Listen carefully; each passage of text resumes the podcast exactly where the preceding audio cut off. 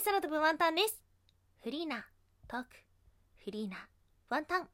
そんな自由な空飛ぶワンタンがお届けします。はい。はい。ありがとうございます。はい。今回は急に唐突ではありますが、空飛ぶワンタンの好きな番組の紹介をさせていただけたらと思っております。本当に急なんですけども。はい。まあ、ワンタン普段の放送では他の番組とか他の配信者さんの話ってあんまりしないんですけども、この番組に関しては完全にリスナーとして楽しんでいます。2年以上聞いてるんじゃないかな。2年以上聞いてんのにこんな前触れもなく急に喋り出すって恐ろしいですね。今ちょっと喋りながら思ってしまったんですけども。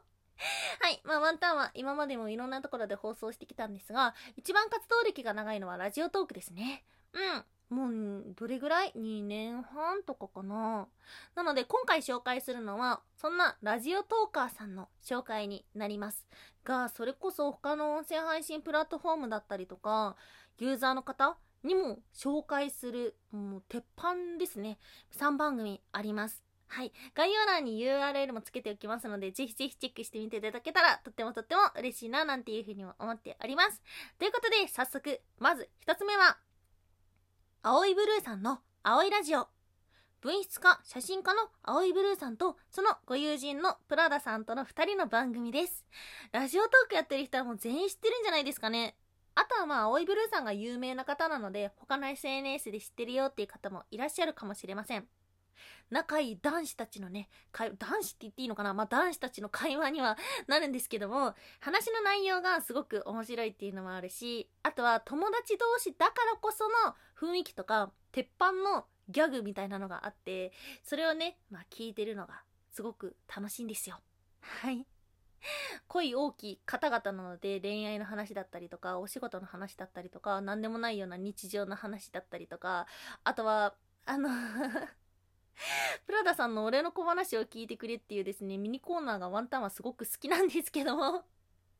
すごくすごく内容も面白くて、そしてお二人の雰囲気っていうのも楽しめるような番組になっています。で、個人的にワンタンが好きな理由が他にあって、それはお二人とも関西人なんですよ。空飛ぶワンタン兵庫県出身で、今は東京都で働いてるんですけども、やっぱりね、関西弁恋しくなるんですよ。なのでお二人の話を聞いてたら、あ、関西弁懐かしいなっていう風に、そんな楽しみ方もしております。ぜひぜひチェックしてみてください。そして、二つ目の番組は、フランソワ愛さんの死にかけ、ラディオ。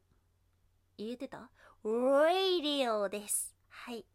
こちらは、スタイリストのフランソワさんと放送作家の愛ちゃんの番組。はい。そう、放送作家さんがね、ラジオトークで放送しているんですよ。なので、私生活でもお二人とも、まあ、何かしら表現をするって言ったら正しい言い方なのかわからないんだけど、そのお二人が誰でも放送できるラジオトークでも放送しているっていうのがすごく面白くて、昔ニコニコ動画とかでも、本当のプロの音楽家の人が1ユーザーとしてニコ動に曲をアップしてめちゃくちゃいい曲で流行るみたいなのがあったんですけども、その流れをちょっと思い出してしまうようなところがあった。すごい人だし、内容も、まあ、クオリティが高いって言ったら上から目線になってしまうんですけども、死にかけたお話で、まあ、こういう風な構成でっていうようなコンセプトと構成がはっきりしっかりしている。それを誰でも放送できるラジオトークでみんな同じく等しく聞けるっていうのがですね、ワンタンはすごく素敵だななんていう風に思ってしまいます。あとこちらも好きな理由が別にあって、ワンタンが中学の時に好きだったラジオ番組にちょっとだけ似てるんですよ。で、それがツッコミ役の男性と、あと天然でちょっととんでもないボケをたまに言うような可愛い女の人。その二人のパーソナリティのあ形っていうのかな？がすごく好きで、そこから生まれてくる化学反応的なボケがまた出てきまして。そういうのも楽しめるような内容になってます。お二人の死にかけた話だったりとか、リスナーさんから届いた死にかけた話を笑いに変えてくれるような番組で、ワンタンもね、今まで何回もお便り送ってる、空飛ぶワンタンの名前でお便り何回も送ってるの、この番組だけかもしれない。お便り送るの、やっぱり勇気がいるから。はい。なので、まあ、普段生きてて、あ、ちょっとわーっていう風になった瞬間に、あ、お便り送んないとっていう風に思ってた、時がありました。最近全然送ってないんですけど、あの、し死にかけてることはたくさんあるので、ま、また送ります。はい。皆さんもぜひぜひ聞いてみてください。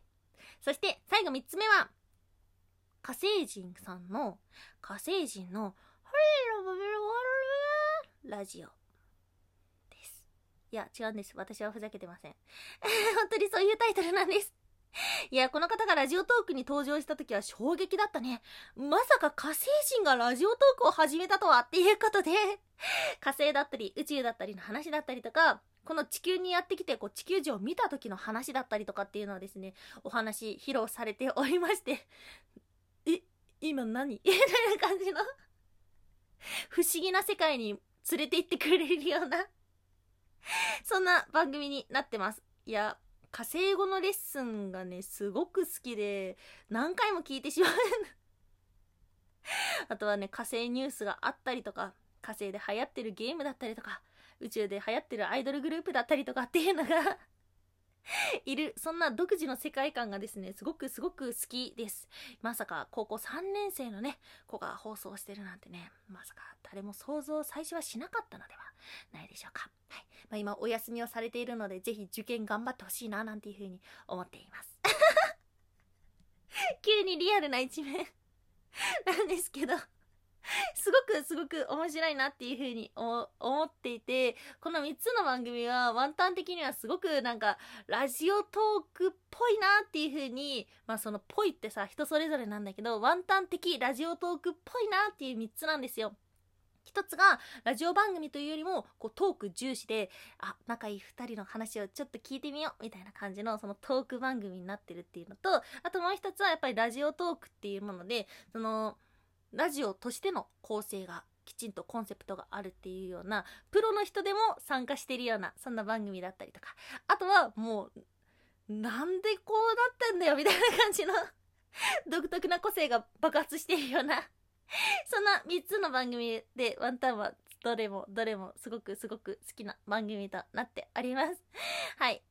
今回は急に紹介させていただいたんですが、他にも聞いてる番組がありますので、まだ機会に紹介させていただけたらなと思っております。そして最後になりましたが、これからも放送楽しみにしています。ということで、お聴きいただきましてありがとうございました。以上、空飛ぶワンタンでした。